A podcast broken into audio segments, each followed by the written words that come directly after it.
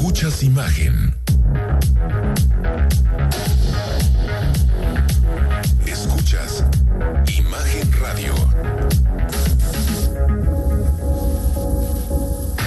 Escucha Imagen Jalisco. Con Enrique Tucent. De 8 a 9 de la noche. 93.9 FM. Imagenguadalajara.mx. Imagen. Más fuertes que nunca. Twitter.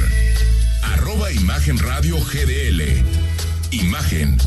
Más fuertes que nunca. Las 8 en punto, muy buenas noches, gracias por estar con nosotros. Un día más, totalmente en vivo, en imagen Jalisco. Ya estamos en jueves 5 de noviembre. Recuerda que nos puedes mandar mensajes de audio, nos puedes mandar también comentarios, preguntas, opiniones, lo que quieras. Nos puedes enviar al 33 69 45 22.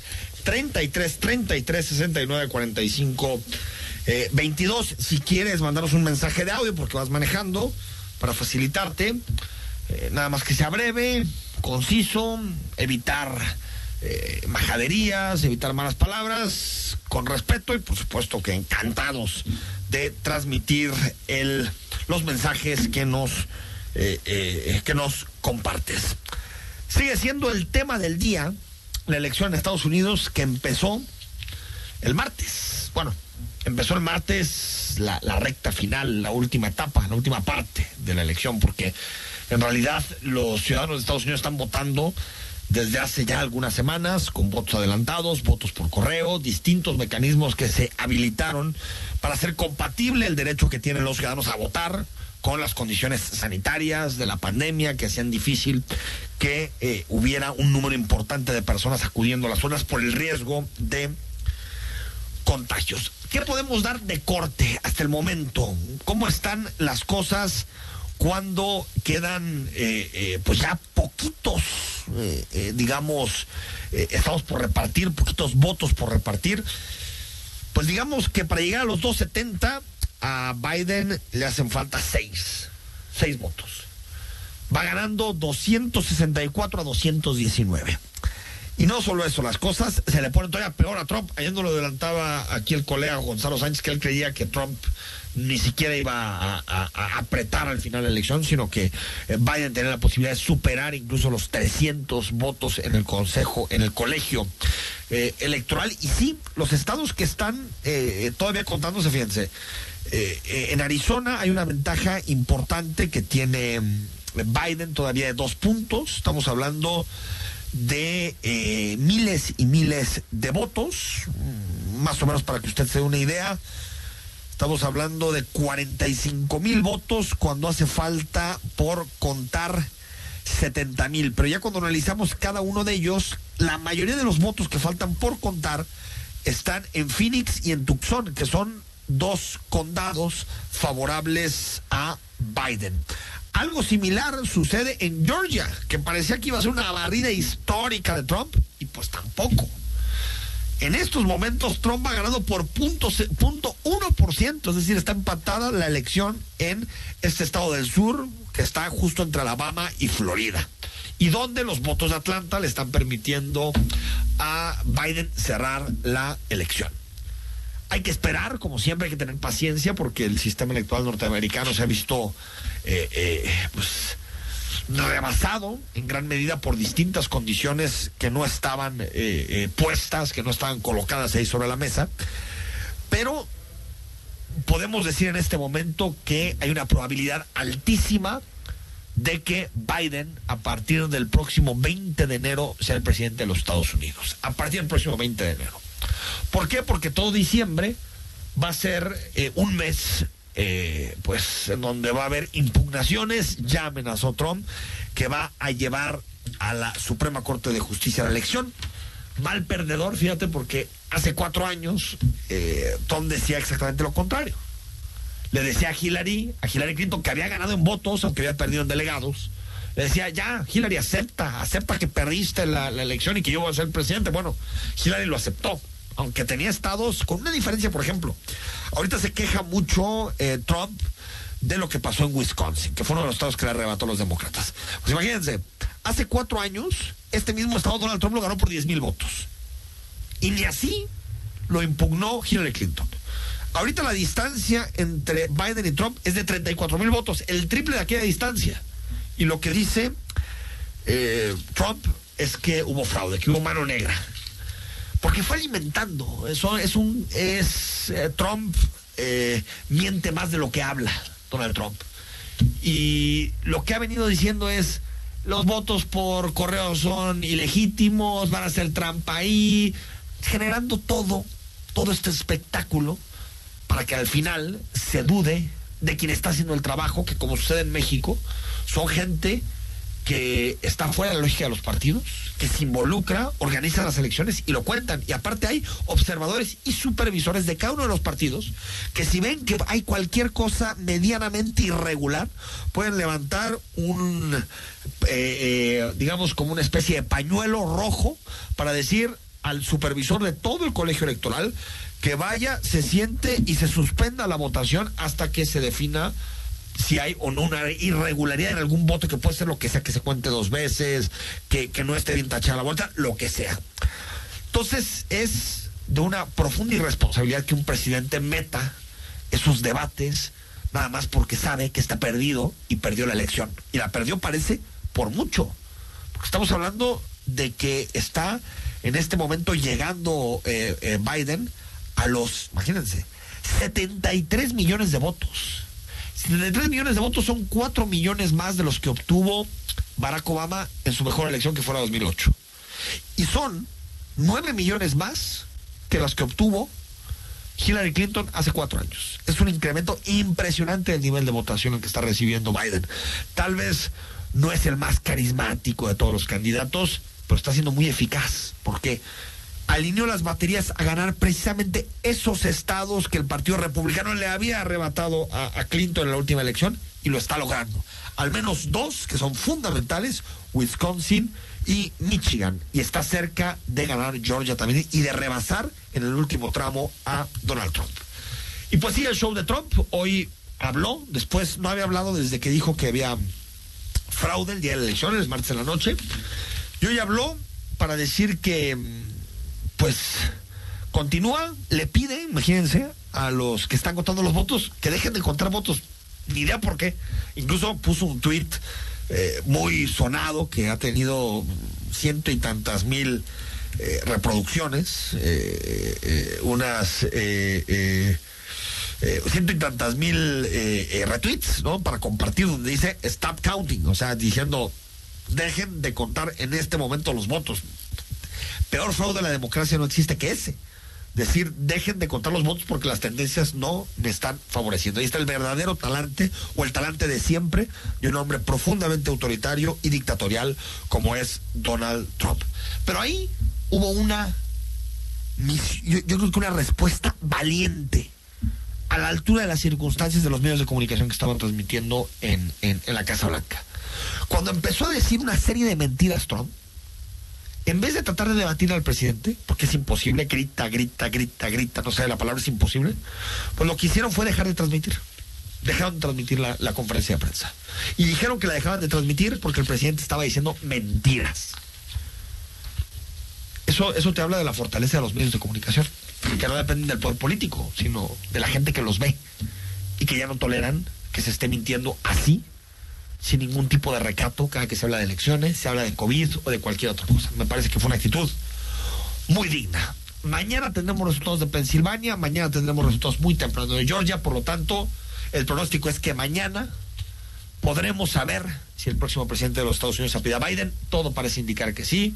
Yo apostaría eh, eh, una buena lana a que mañana Biden llegará a los 270 eh, delegados del colegio electoral que le permite ser el nuevo presidente de los Estados Unidos. Esto no hace que la historia acabe aquí. Como decíamos, se va a judicializar, lo conocemos esta historia en México, pasó en la elección de 2006, por lo tanto le queda, le queda largo trecho, pero como tal, la primera parte de la elección puede ser que mañana tengamos resultados mucho más certeros para ahora sí definir quién será el presidente de los Estados Unidos a partir del 20 de enero del próximo año, el 20 de enero de 2021. La elección más importante del mundo y que seguramente está llamando la atención en cada rincón de nuestro planeta. El gobierno de Jalisco decidió hoy, y creo que ayer lo platicamos en la mesa, y creo que siempre es necesario rectificar. Yo a veces no entiendo por qué a los políticos les cuesta tanto trabajo rectificar.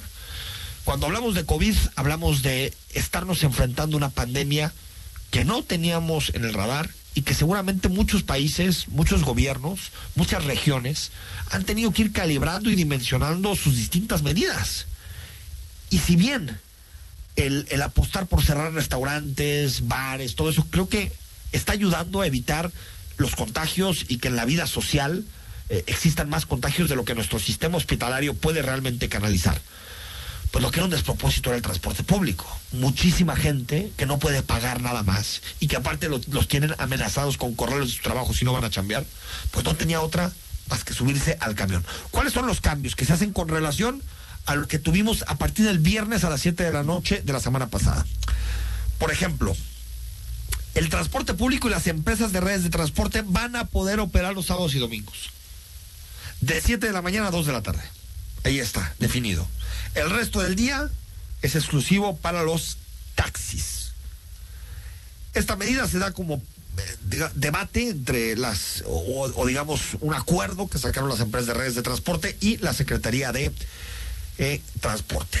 Hubo una reducción muy importante del número de viajes. En la ciudad se vio el sábado y domingo una ciudad vacía entre el 37 y el 39% eh, del total de la movilidad y una reducción del 98%. Por lo tanto, está claro, pero fallaron algunas cosas, como por ejemplo, no se estaba implementando la, tarifa solidaria de parte de algunos taxistas, eso uno, y dos, el transporte público es un asunto fundamental, es esencial.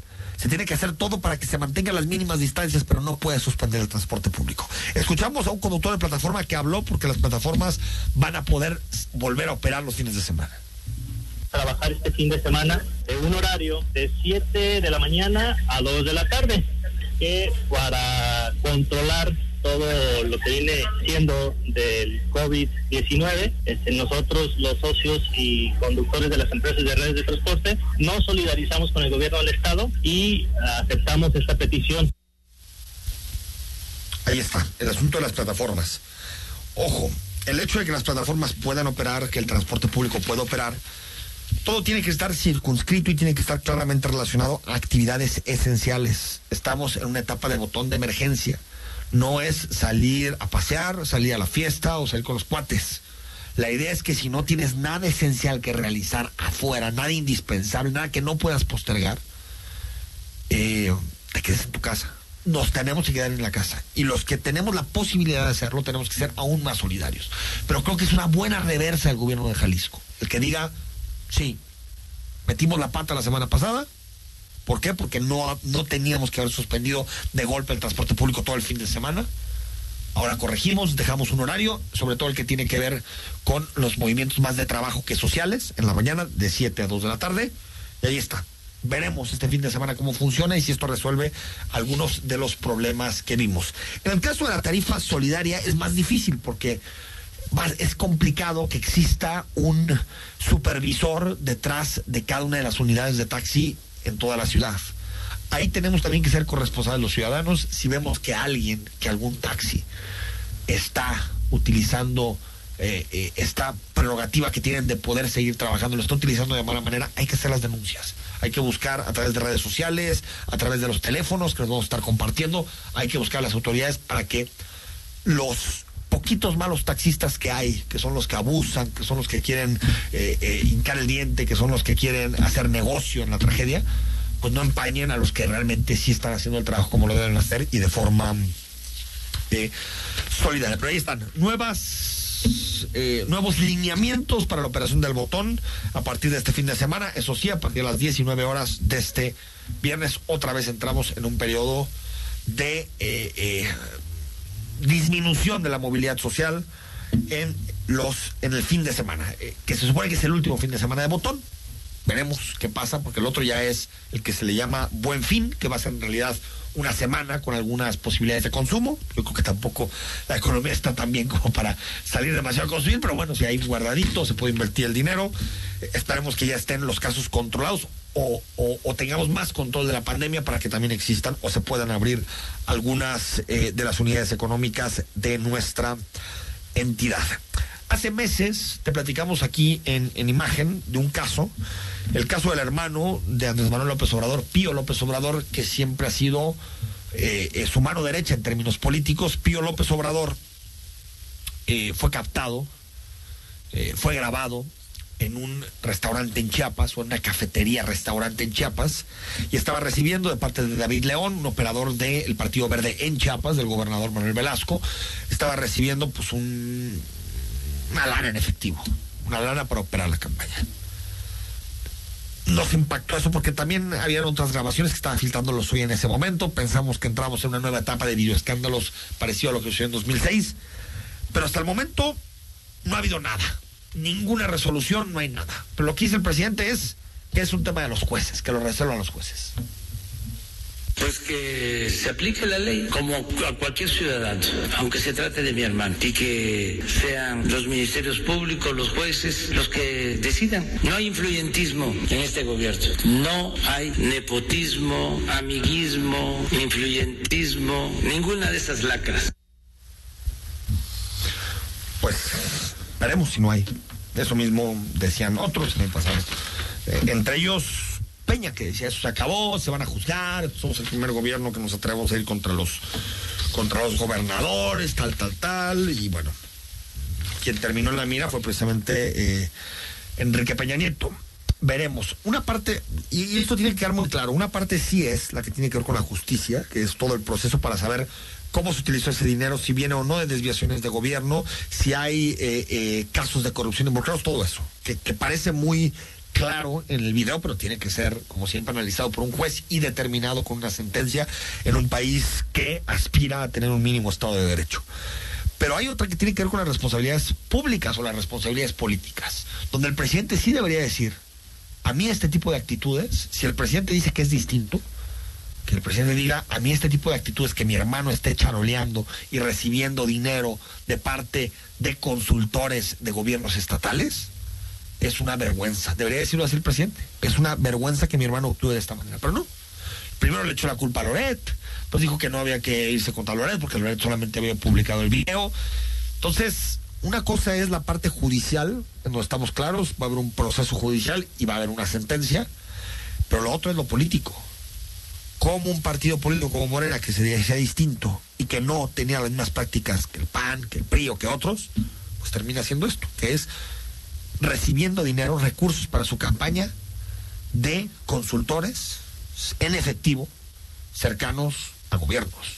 Es camina como pato, se mueve como pato y parece como se han pagado las campañas siempre en este país, que es pues yo te apoyo, pero después me das un puesto, bueno, este cuate, David León, ya había sido también propuesto, fíjate, para, para ser el encargado de la distribución de todos los medicamentos en el país, de todos los medicamentos. Entonces, el cuate que le daba la lana a Pío López Obrador eh, en, la cafetería, y que aparte lo grabó, porque en realidad el video es del teléfono de David León, no fue de algún furibundo anti López Obradorista, fue del mismo David León que él se quería proteger con ese tipo de grabaciones ante la gente que le estaba dando el dinero, que puede ser el ex gobernador, también apapachado por la 4T, Manuel Velasco, del Partido Verde en Chiapas. 8 de la noche con 19 minutos al corte. Nos quedan muchísimos temas para analizar. Tenemos mesa de debate. Nos visitan Claudia Salas y Claudia Murguía. Y eh, más adelante, más información, los temas más importantes en Jalisco. Sigue con nosotros hasta las 9. El análisis político. A la voz de Enrique Tucent. En Imagen Jalisco. Regresamos. En 2021 se llevarán a cabo las elecciones más grandes en la historia de México.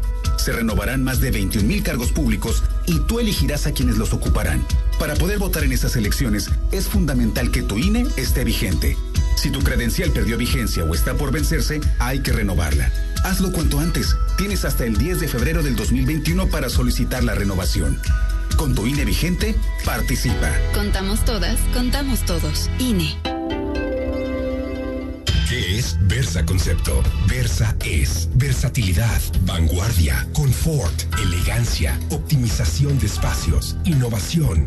Eso y más es Versa. Versa Concepto, líder en sillas y muebles para oficina. Visítanos www.versa4.com.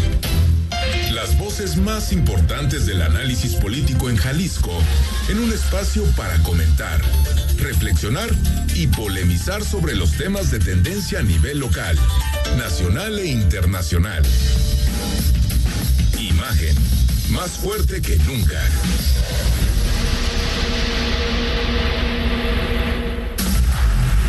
Imagen Radio, ahora para todo México. Lleva su programación a la televisión abierta, en el canal 3.4 de televisión abierta. Imagen Multicast, la mejor información, con la mejor tecnología digital de la televisión en vivo y a todo color. Con los reconocidos comunicadores de Imagen Radio, Imagen Multicast. Canal 3.4 de televisión abierta, poniendo a México en la misma sintonía. Escucha Imagen Jalisco con Enrique Tucent. De 8 a 9 de la noche, 93.9 FM. Imagenguadalajara.mx. Imagen. Más fuertes que nunca.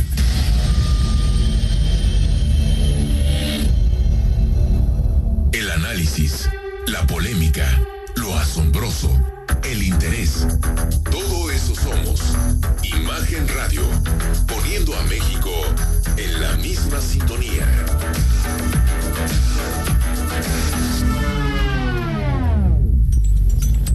Estás escuchando Imagen Jalisco con Enrique Tucen.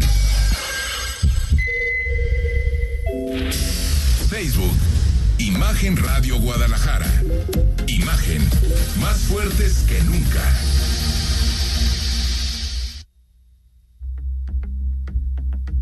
en imagen 93.9 de FM. Estamos totalmente en vivo, son las 8 de la noche con 22 minutos. WhatsApp 33 33 69 45 22. Escríbenos, ahí nos puedes mandar una nota de voz breve, respetuosa y con todo gusto la transmitimos. Bueno, estamos en periodo de botón de emergencia y la idea, el objetivo que planteó el gobierno con las nuevas políticas, las nuevas restricciones, es evitar o cortar la cadena de contagios y por lo tanto que tengamos posibilidad de reactivar la economía. Te recordamos, todas las actividades y comercios operarán desde las 5.59 de la mañana y hasta las 19 horas, esto de lunes a viernes. En sábado y domingo podrás realizar todas tus compras en tiendas de conveniencia, abarrotes y farmacias. No están abiertos los súper los fines de semana. Esta medida estará vigente desde el 30 de octubre pasado, o está vigente desde el 30 de octubre pasado, hasta el próximo 13 de noviembre, que es el viernes de la próxima semana. Esto sí, los casos quedan por debajo de 400 por cada millón de habitantes. ¿Quieres detalles? ¿Alguna duda? Métete a botón de emergencia.jalisco.gov.mx. Y bueno, a tratar de cuidarnos en este periodo también para terminar el año con mejores datos de COVID. Claudia Salas, ¿cómo estás?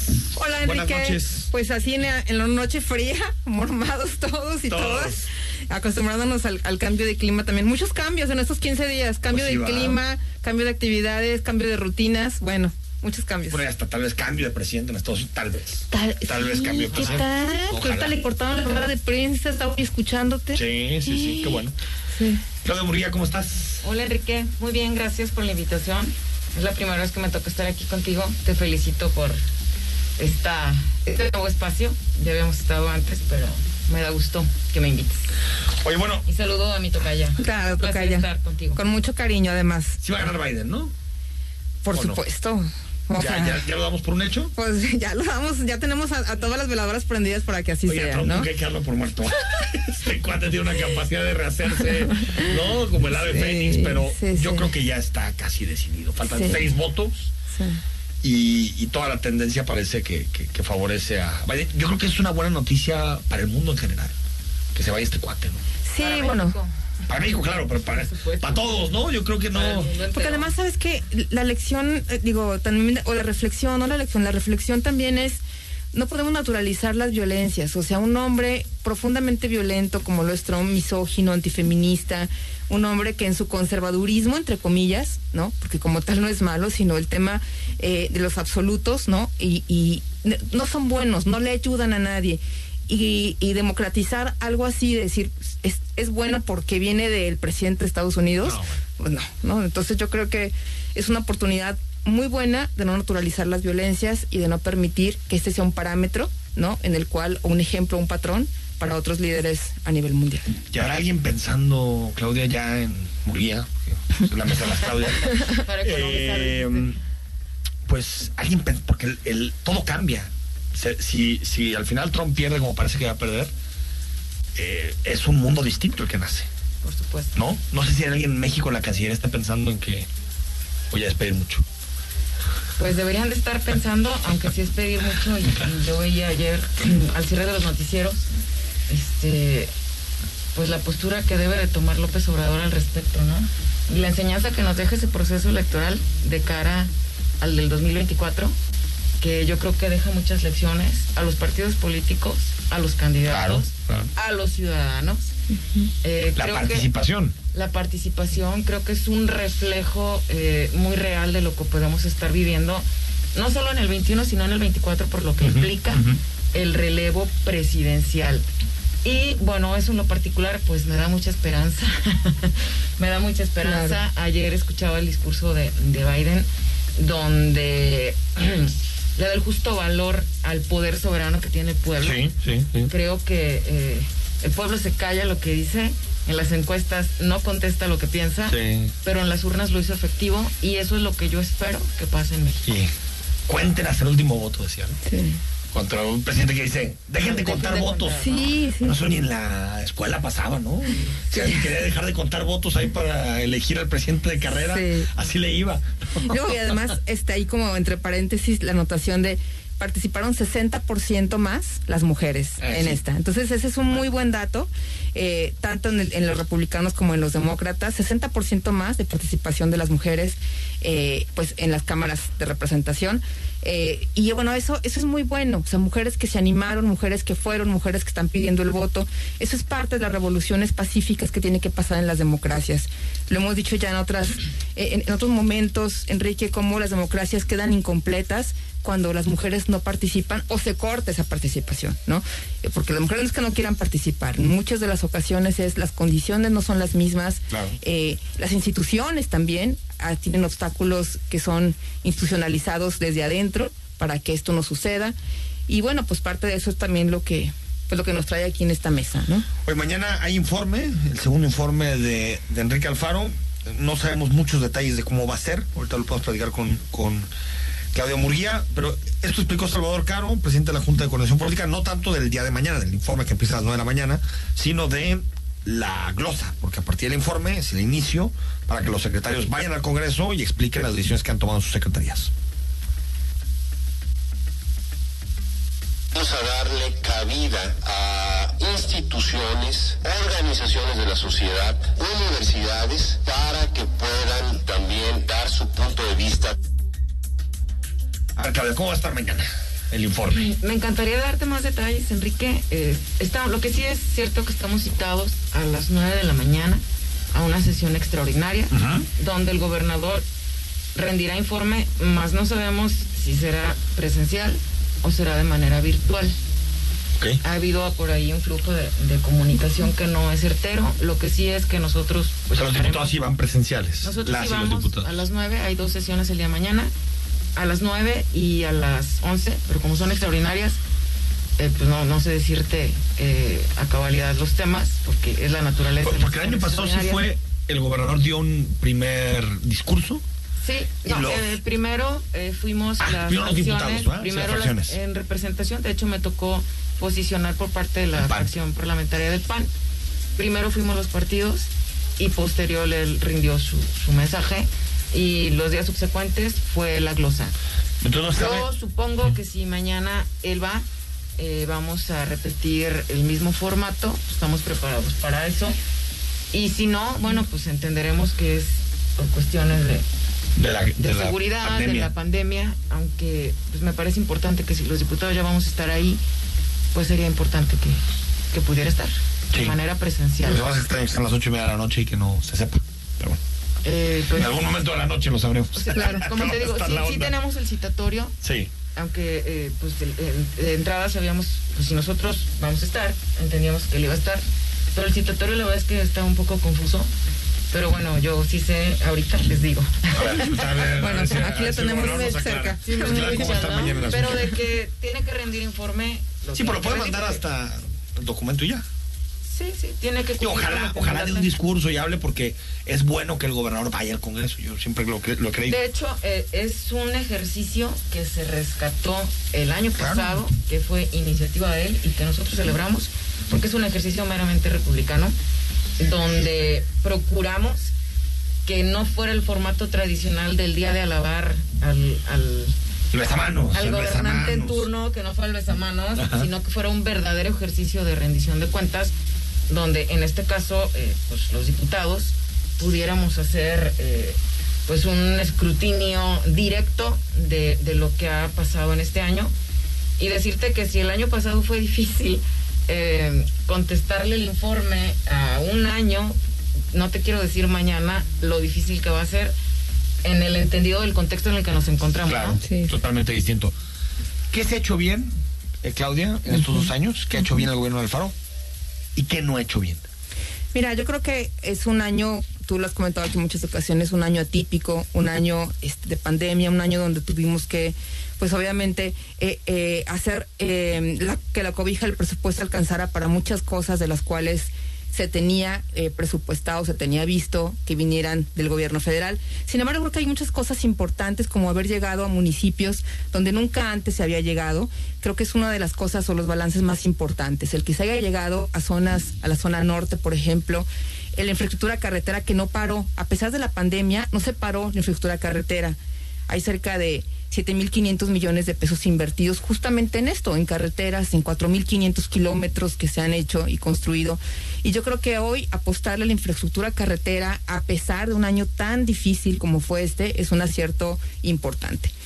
Hay que tomar decisiones a veces que no necesariamente son eh, provocan el aplauso. Sin embargo, son decisiones como las que estamos viviendo ahorita, el botón de emergencia, que le implican a un gobernante el poner sobre la mesa diferentes valores y diferentes tamizajes por los que tiene que pasar las decisiones de un gobierno.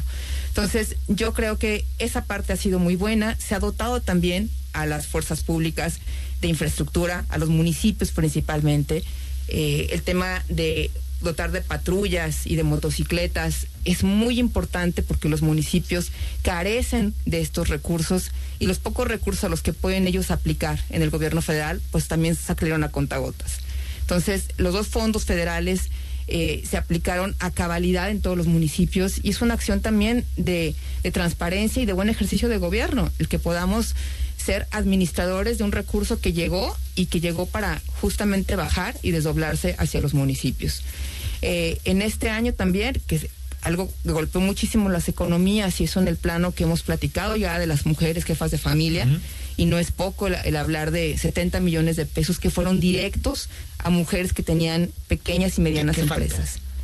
Mira, eh, yo creo que... ¿O qué está faltando a dos años?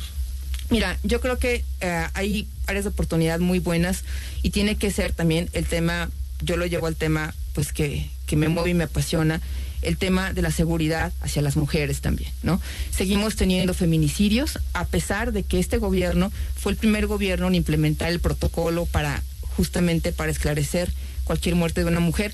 Cualquier muerte de una mujer se investiga bajo el protocolo, protocolo de feminicidio. de feminicidio. Eso, es, eso fue a partir de este gobierno. Sin embargo, seguimos en deuda, en deuda porque la pandemia generó más violencias también. Seguimos en deuda porque aún no logramos todavía eh, el que los mecanismos que existen, como el Centro de Justicia y las agencias y las fiscalías, den a cabalidad el trato y la dignidad y el derecho a la justicia que las mujeres merecen. Así que con todas las letras seguimos debiéndoles también todavía a las mujeres un tema justiciable que tiene que ver con el acceso, por supuesto, a la justicia, medidas de protección que realmente sean vigiladas por las policías. Son insuficientes también los mecanismos que tenemos para vigilar las medidas precautorias hacia las mujeres. Y también, pues el tema eh, que, que sigue sobre la mesa, ¿no? Tenemos cada vez más jefaturas de familia y tenemos que apoyar con mucha más visión de género los programas gubernamentales. Vamos al corte, seguimos con la opinión también de Claudia Murguía y más adelante se aprobaron los lineamientos de paridad de género en el, en el INE, que han sido polémicos, están eh, a debate y muchos asuntos más que queremos platicar contigo esta noche. Escríbenos, son las 8 de la noche con 35 minutos. El análisis político a la voz de Enrique Tucent en Imagen Jalisco. Regresamos. Imagen Radio, ahora para todo México. Lleva su programación a la televisión abierta en el canal 3.4 de televisión abierta. Imagen Multicast, la mejor información con la mejor tecnología digital de la televisión en vivo y a todo color con los reconocidos comunicadores de Imagen Radio, Imagen Multicast.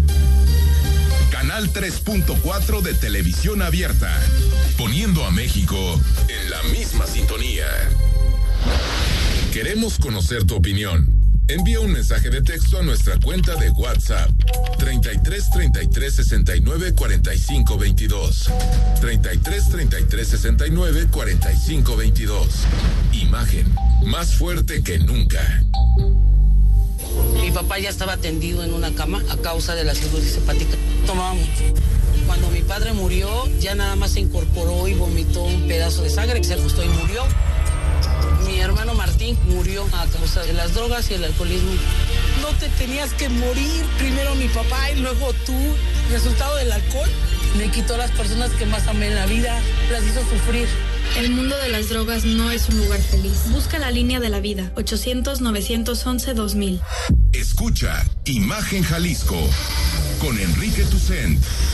De 8 a 9 de la noche, 93.9 FM. Imagenguadalajara.mx. Imagen, más fuertes que nunca. Imagen.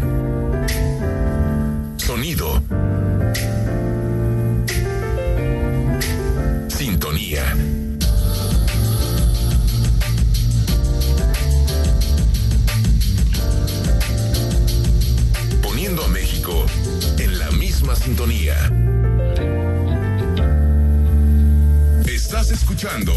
Imagen Jalisco con Enrique Tucent.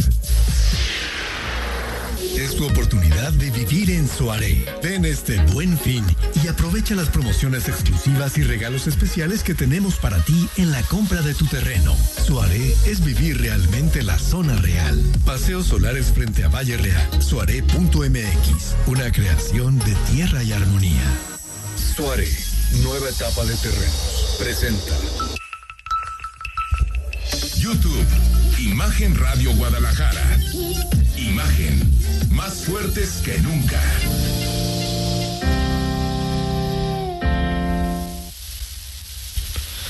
Las 8 de la noche con 38 minutos. Gracias por seguir con nosotros en Imagen Jalisco. Estamos conversando de distintos temas que han sido importantes esta semana con Claudia Salas, que es regidora de Guadalajara, y con Claudia Murguía, que es diputada local. Nos quedamos, Claudia, con tu opinión de este segundo año. De Alfaro mañana vas a, a utilizar, vas a dar la posición del PAN. Eh, ¿cómo, ¿Cómo valoras este segundo año? Te decía hace rato, Enrique, que si el año pasado fue difícil hacer un balance real, objetivo, sin caer eh, en, en, politiquerías, en, en, en ver más en, lo que viene por el 21 que en, hacer un balance objetivo y, y, que, y, que, le sirva. Que le sirva al gobernador, que le sirva a los secretarios. Y a la sociedad. Y a la sociedad, por supuesto desde un posicionamiento responsable como oposición que somos, pues mañana está más complicado. Pero hay, sin lugar a dudas, eh, tres sucesos que marcaron este año, ¿no? y que sobre esos tuvo que darse un, golpe de timón, entiendo, eh, de la estrategia que tenía el gobernador planteado para este año y es pues el tema de, de, la detención y los membrillos, que creo que ocasionó la crisis de seguridad más fuerte que ha habido en los dos años del gobierno la ejecución, de sí. la ejecución y los actos de violencia que se dieron en Guadalajara. 4 y 5 de junio. Así es. Eh, evidentemente la pandemia y por supuesto la cerrazón del gobierno federal a escuchar a no solo al gobernador de Jalisco, sino a los gobernadores que ahora están haciendo un frente eh, por, por, el federalismo. Esos tres sucesos eh, pues han marcado o han dado un rumbo tal vez distinto al que el gobernador tenía planeado para Jalisco. Y sobre eso, eh, pues hay muchas consideraciones y valores y valoraciones que hacer, insisto, tratando de ser lo más justo y lo objetivo posible. En el manejo de la pandemia, creo que hemos hecho, y digo hemos, porque me toca representar al Congreso del Estado en la mesa de reactivación económica. No ha habido una decisión que el gobernador haya tomado sin que la mesa la haya soportado, sin que la mesa la haya decidido en su conjunto, y por eso digo hemos. Pero el hecho de que yo comparta eso no quiere decir que no haya mucho todavía por cuestionar, sobre todo en el tema económico, y sobre todo si estamos aprendiendo algo respecto al sistema de salud que tenemos, en el tema de la prevención, del tratamiento, incluso el tema que de la estrategia de reconversión hospitalaria, eh, institucionalmente la Secretaría de Salud, eh, cómo ha venido trabajando. Hay eh, miles de muertos en Jalisco que no nos deben dejar de llamar la atención. Fueron por negligencia. hay, hay muchas cuestionantes que hacer se han tomado las decisiones que se han tenido eh, que tomar, sí, este, pues estamos aprendiendo a vivir con la pandemia, pero creo que hay mucho que cuestionar en ese aspecto. En el lado económico, no obstante, compartimos la responsabilidad de las decisiones tomadas, pues también tenemos que valorar si los recursos que se destinaron para eh, han sido canalizados de manera efectiva, Como si hay un rumbo, Sí, o sea, la deuda... un endeudamiento de 6.200 millones sí, y se ha gastado casi nada. No, sí se ha gastado todo, de eso, de eso sí te doy fe. Porque ¿Se ha gastado todo? Casi se ha gastado Porque todo. Cuando fue el secretario de Hacienda del Congreso dijo que llevaban muy Bueno, casi se ha gastado todo, ¿no? De los, acuérdate que de los 6.200 millones, 3.500 iban para, para el rescate de obra pública. El tema de del rescate de la reactivación económica por supuesto que sí, e, eso eh, lo avaló la fracción parlamentaria del PAN, votamos a favor del crédito, tu servidor en la mesa de reactivación y también en la tribuna en el Congreso estuvo a favor de eso. No tengo duda del ejercicio eh, transparente que se está haciendo del recurso, eso no lo dejo en duda. Lo que yo digo es, ¿qué sigue? La estrategia económica después de tratar de salir de este bache. Pues la estrategia económica es que ojalá encuentren pronto la vacuna, porque creo que no hay dinero que alcance para No va a haber dinero que alcance, entonces eh, no podemos solamente atenernos al discurso de él, estamos esperando que llegue el recurso de la federación porque no va a llegar. no, va a llegar. Entonces, eh, son, son interrogantes que tenemos que hacernos. Sobre todo un tercer año, ¿no? Más que para analizar el segundo. Un tercer año, exactamente. Entonces, insisto, eh, soportamos y compartimos las responsabilidades tomadas desde el, Ejecutivo y lo que ha tenido que el Legislativo eh, aprobar como propuesta del, gobernador, eso lo compartimos. No pongo en duda, insisto, la transparencia y la ejecución de los recursos del crédito, no, sino si estamos afinando la estrategia, ¿qué sigue, no? A ver, sé que quiero hablar de este tema, Claudio Salas, Claudio Murguía. El Consejo General del INE aprobó, emitió criterios para que se garantice la paridad de género en elección a gobernador. Recordemos que más de 10 entidades federativas tendrán elección, son 14, ¿no? 14 elecciones al gobernador. Eh, lo acaba de emitir el, el INE y, esto dijo Lorenzo Córdoba. Dimos en el Consejo General del INE un paso importantísimo hacia la igualdad, al aprobar por unanimidad los lineamientos para que los partidos políticos nacionales prevengan, atiendan, sancionen, reparen y erradiquen la violencia política contra las mujeres en razón de género. Este instrumento, que afortunadamente fue acompañado por todas las fuerzas políticas, nos permitirá ser más eficaces para prevenir y sancionar la violencia política contra las mujeres durante el proceso electoral de 2021.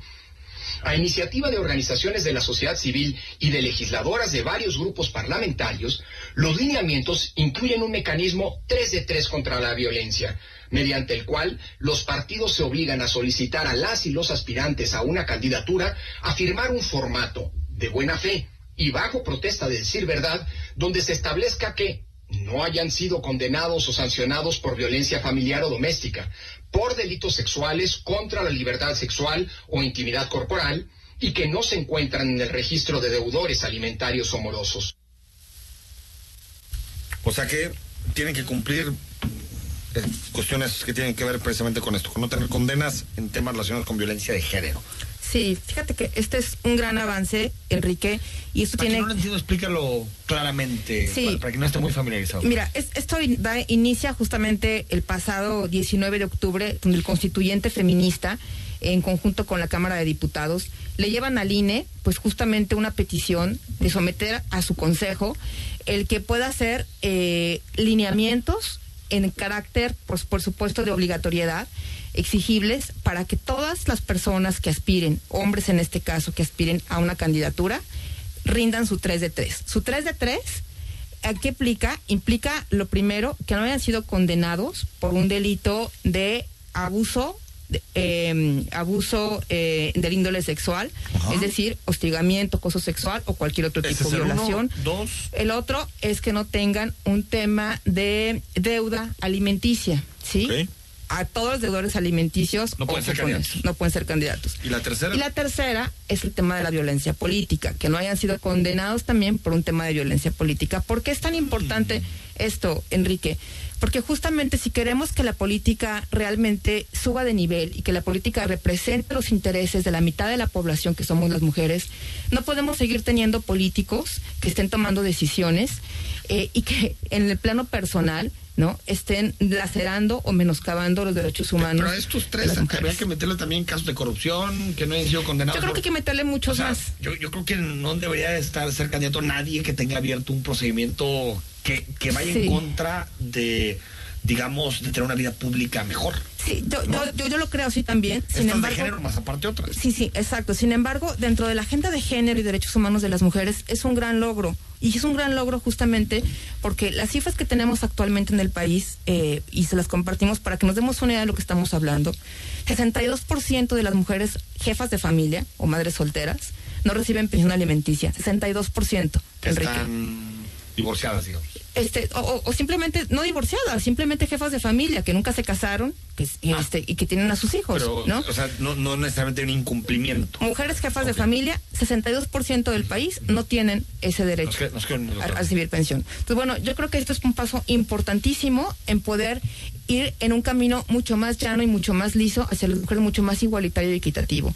El que podamos dentro de los partidos políticos también tener esta, eh, em, este acicate, porque este acuerdo del INE, los lineamientos que emite, son para que los partidos políticos desarrollen al interior protocolos para atender las violencias, comités para sancionar y en su caso también rendir cuentas de cada uno de los programas de capacitación, A ver, a ver si lo formación. comprendo. Luego, María, so- sobre, el caso de los gobernadores, serían todos los partidos tendrían que enviar al menos ocho mujeres candidatas a gobernatura.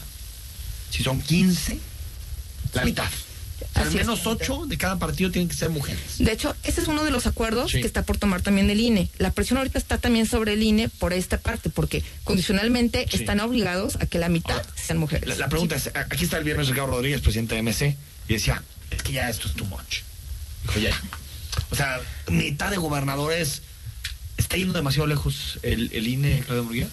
No, creo que se está quedando, bueno, no se queda corto, lo hace de- dentro de la esfera de las atribuciones que tiene. La buena, como dice mi tocaya, pues es que es un gran avance, está incluso legislado en la Ley General de Partidos Políticos. La extraordinaria noticia es que Jalisco dio un paso adelante y dio muestra con la reforma electoral tan cuestionada. El año pasado, ¿no? Sí. Tan cuestionada, eh, no, en este año. es- es- es- fue- La reforma- Claro, es que este año la reforma hace mucho. la reforma electoral Sí. de en este año no solo contempló el tema Sí, de acortar campañas, ni, ni el proceso o retardarlo. Lo medular fueron los avances que hubo en el tema Oye, de violencia política so- contra las mujeres. Y en la Constitución de Jalisco ya es un requisito de legibilidad Ti- ti- el que no sí. hayas sido sentenciado En- en por el delito de que violencia decía Claudia política que no seas eh, integrante del, del padrón de deudores Pero tiene que haber sentencia, ¿verdad? Sí, claro. tiene eso que es Eso importante. porque hay gente que quería que... No, mira, de hecho, no, o sea, o sea, la presunción... Te prometo que el siguiente jueves Ok. me toma- No, por favor. Me, me matan, me matan. Salas, muy bien, gracias. Ok. Las dos Claudias. No, bueno. Vamos al corte, Danos una hora la siguiente. No, no, Oye, apenas está. Suare, nueva etapa de terrenos. Presentó. El análisis político a la voz de Enrique Tucent en Imagen Jalisco. Regresamos. Escucha Imagen Jalisco con Enrique Tucent de 8 a 9 de la noche. 93.9 FM. Imagenguadalajara.mx. Imagen. Más fuertes que nunca.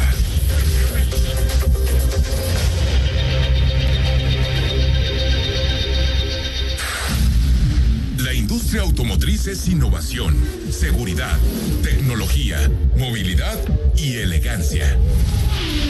En Autos en Imagen, viajaremos juntos de lunes a viernes, de 4.30 a 5.30 de la tarde, por el apasionante mundo del automovilismo, de la mano de Cristian Moreno.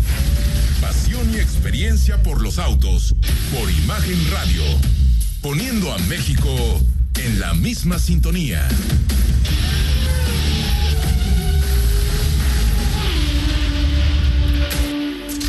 Compartimos micrófonos contigo.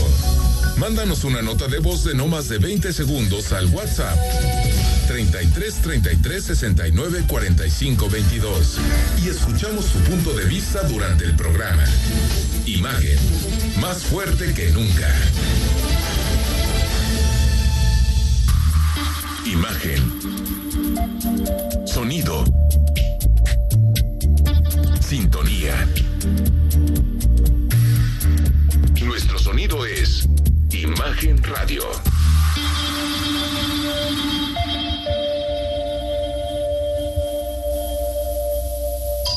Estás escuchando Imagen Jalisco con Enrique Tucen. Buen fin está en Capital Norte, en Comunidad de Vida. Aproveche los descuentos especiales en terrenos, casas, departamentos, locales comerciales y macrolotes. Capital Norte, lo mejor para vivir o invertir en Zapopan, por Avenida Ángel Leaño, 3324 44 66 61. Capitalnorte.com. Capital Norte, lo más grande para invertir en Zapopan. Capitalnorte.com presenta Instagram, arroba Imagen Radio GDL. Imagen, más fuertes que nunca.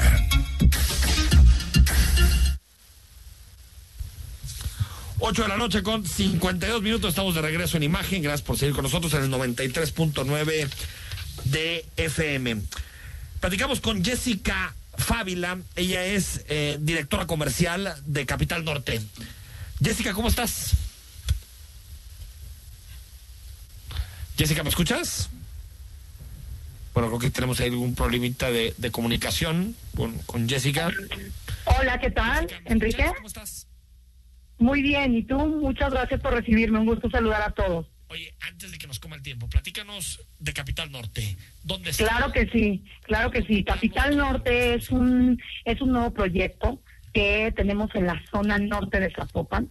Es la primera comunidad planeada que tenemos en el estado y para mí es muy importante transmitirle a todos tus a todos tus radioescuchas que es un proyecto que está respaldado por dos de las empresas más importantes en el medio inmobiliario a nivel nacional como es Tierra de Armonía y GIG.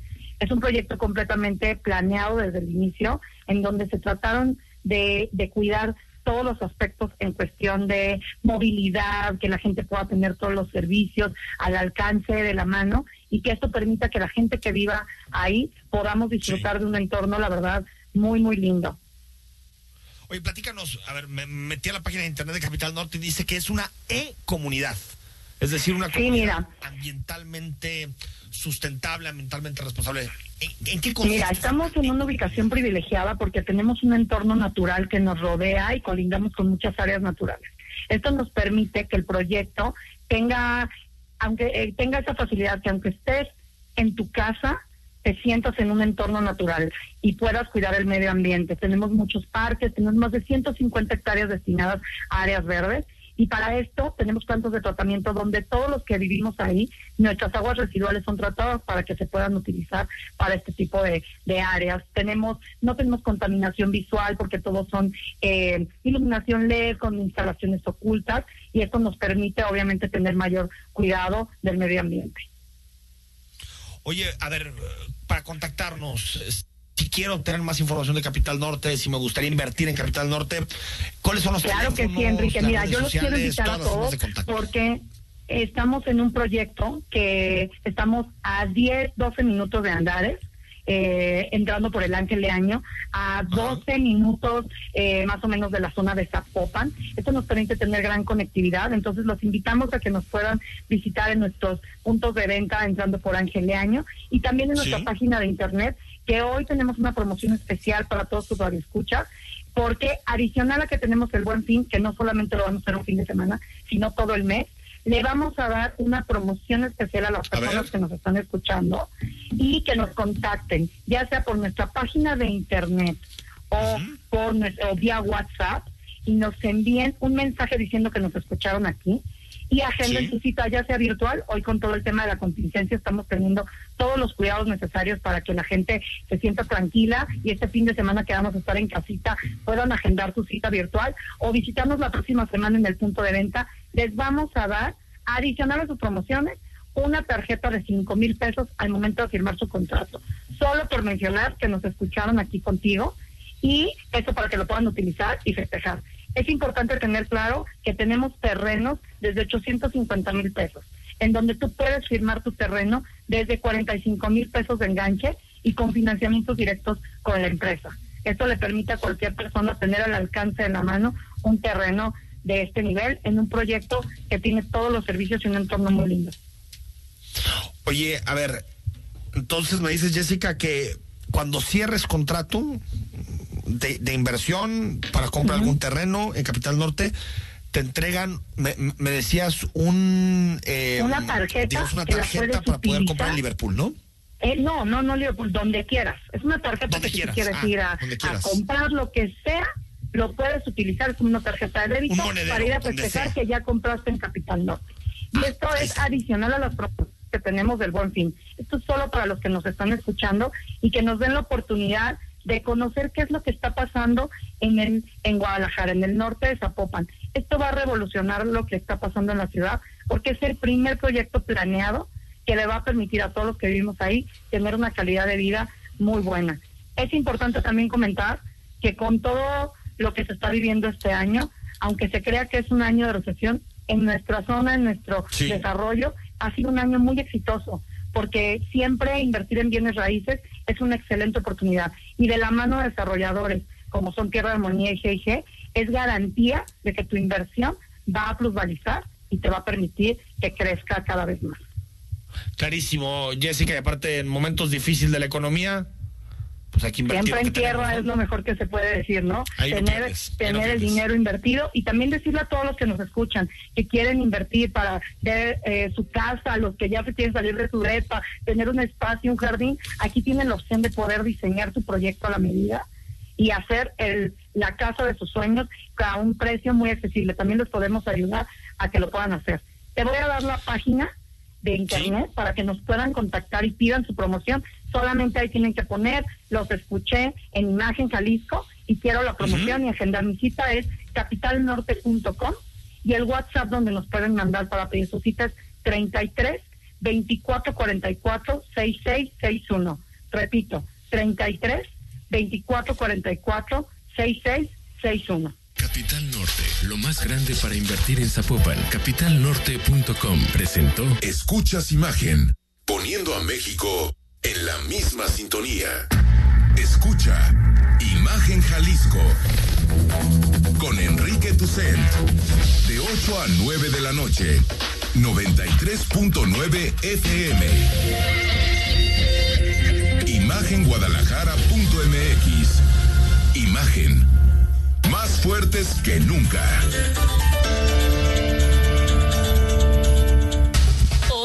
El Senado está más cerca de ti. Conoce el trabajo legislativo desde tu celular, tablet o computadora. Nuevas leyes y reformas. Participa en su creación. ¿Cómo y en qué te benefician? Con las nuevas tecnologías, el Senado te informa. Síguenos en Facebook con transmisiones en vivo. Minuto a minuto en Twitter, historias en Instagram y videos en YouTube. Senado de la República. Cercanía y resultados. Como parte de las acciones que conforman el informe anual del Tribunal Electoral, se impulsaron acciones de austeridad, objetividad y administración eficiente. Para mantener las mejores prácticas presupuestarias con nuevas tecnologías para aprovechar los recursos. También se actualizó la normativa interna. Nuestra transformación jurídico-digital garantizará el proceso electoral federal 2020-2021. Acciones a favor de la protección de los derechos humanos, fuente esencial de